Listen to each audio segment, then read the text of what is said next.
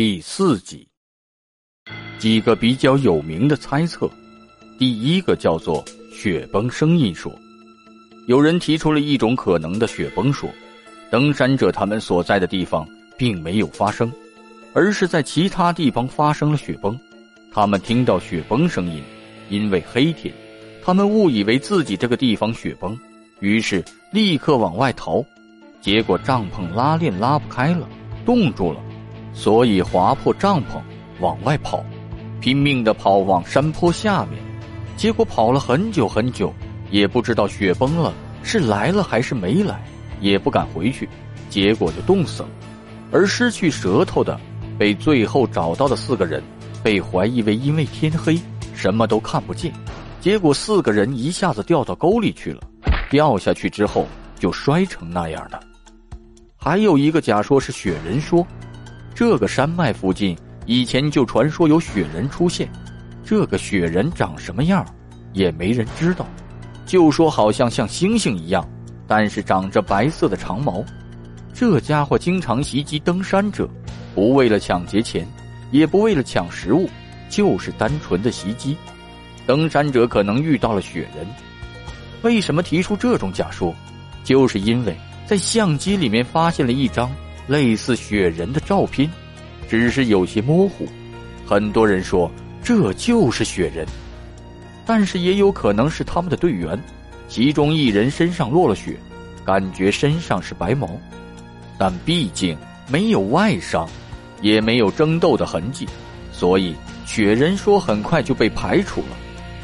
当然，还有很多 UFO 爱好者提出 UFO 的袭击说，依据就是。这种放射性物质可能跟外星人有点关系，再加上那火球，好像也能印证。这火球其实有三种可能，一种呢就是 UFO，还有就是国家的秘密武器，前苏联俄罗斯实验的什么武器之类的，还有一种自然现象叫做球形闪电，闪电一般都是线条，然后就消失了。在自然界有一种球形闪电。它会漂浮在空中，而且会自己到处乱跑。据说很多目击 UFO 就是这种闪电。那么这个球形闪电也有可能是袭击登山者的主体，因为很多人内脏受伤了。几个人看见球形闪电吓了一跳，都往外跑。球形闪电追击他们，结果越跑越远，都冻死了。还有两个比较合理的假说。一个相对来说阴谋论一些，那就是登山者遇难的这个地方其实周围有秘密基地，一个是苏联的导弹实验基地，还有一个是苏联的核武器研发基地。他们遇难的这个地方正好是在这两个基地中间，就说有可能这九人没有走错山，他们在这个山里走着走着，正好赶上军方进行核试验。其中有四个人呢，被这个核试验的这个爆炸部位震了一下，一些内脏被震坏，其余五个人可能没有被震到。军方在周围发现这几个人之后，他们当时已经冻死了，或者是军方把他们处决了，也未可知。然后为了掩盖这个事实，把他们移到另一座山上，扎上帐篷。这些帐篷都是军方假装扎的。非常的不专业，然后把他们的尸体放到各个地方去，表面上也就是冻死的，受伤比较严重的几个人就扔到了沟边掩埋了起来。当时苏联正在进行秘密的核试验，因为核试验本身不想让任何人知道，结果巧合就让这九个学生碰着了。如果是军方伪造的现场的话，怎么就没有其他人的脚印呢？这。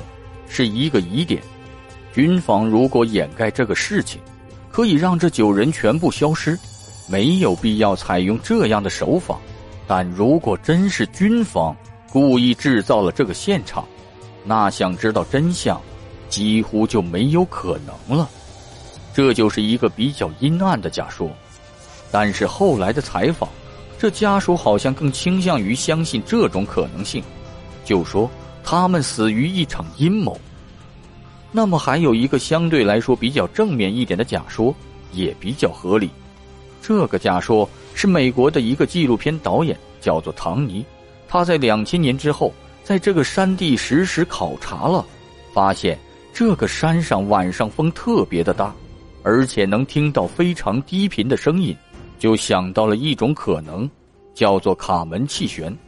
他们所在的地方由于地理位置，会产生一种叫做卡门气旋的气流。这种气流就是当风流过的方向有一个东西在那儿挡着的时候，后面就会出现不稳定的气旋。这种不稳定的气旋会引发低于二十赫兹的声音，这种声音是我们正常听不到的，但是会被耳朵接收到之后影响人的心理。这种低频的声音造成人们产生了一种心理上的变化。美国以前做过类似的实验。在七百多人中放古典音乐，里边就掺杂了低于二十赫兹的音频，结果其中有一百六十三人感觉到明显的恐惧不安。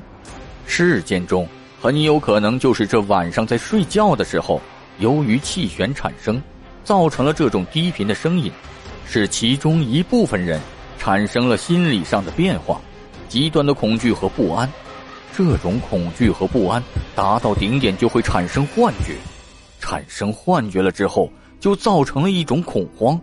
一个人的恐慌引起了剩下全部的恐慌，这种现象叫做集体恐慌现象。现在很多事情都是由于集体恐慌引发的。这种集体恐慌产生之后，所有人都处于一种极度不安的情况。外面好像又听到了什么声音。产生了幻觉，大家就想着从帐篷里出来，结果发现那个拉链被冻住了，打不开，于是没有办法，只有割破了帐篷，所有人都跑了出来，在奔跑的过程中，有些人掉到沟里了，就冻死了。如果是一种自然现象引发的，还有一个就是从死者的遗物中发现的，两名女性死者身上的衣服。相对来说比较多，也就是说，男性死者有可能在死前主动把衣服让给女性死者，但是这两种解释都不能解释舌头的问题。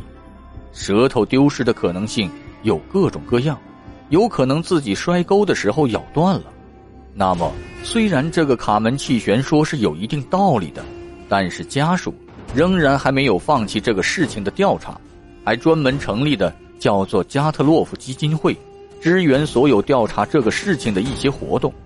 后来，可能由于是各方面的压力，俄罗斯政府在二零一九年二月重启的这个事情，而这次调查也放进了好几位物理学家，因为俄罗斯有专家说这个事情可能跟重力异常有关，在那个山的附近有发现过重力异常现象，就说这个地方。突然没有了，所以加入了重力学家。经过一段时间的调查之后，现在给出的结论就是卡门气旋的可能性还是比较大的，或者说遇到了强风，就是从山顶上一股强风吹下来之后，这个帐篷就要塌掉了。本身这个帐篷可能没搭好，所以他们怕被这个帐篷被压在雪里。于是划破帐篷，赶紧逃了出来。由于这个风一直吹，就把他们从山上一直往下吹，有些人掉到了沟里面去了。这个加特洛夫事件真相还没有解开，也许时间能解答这一切。本集播讲完毕，感谢您的收听。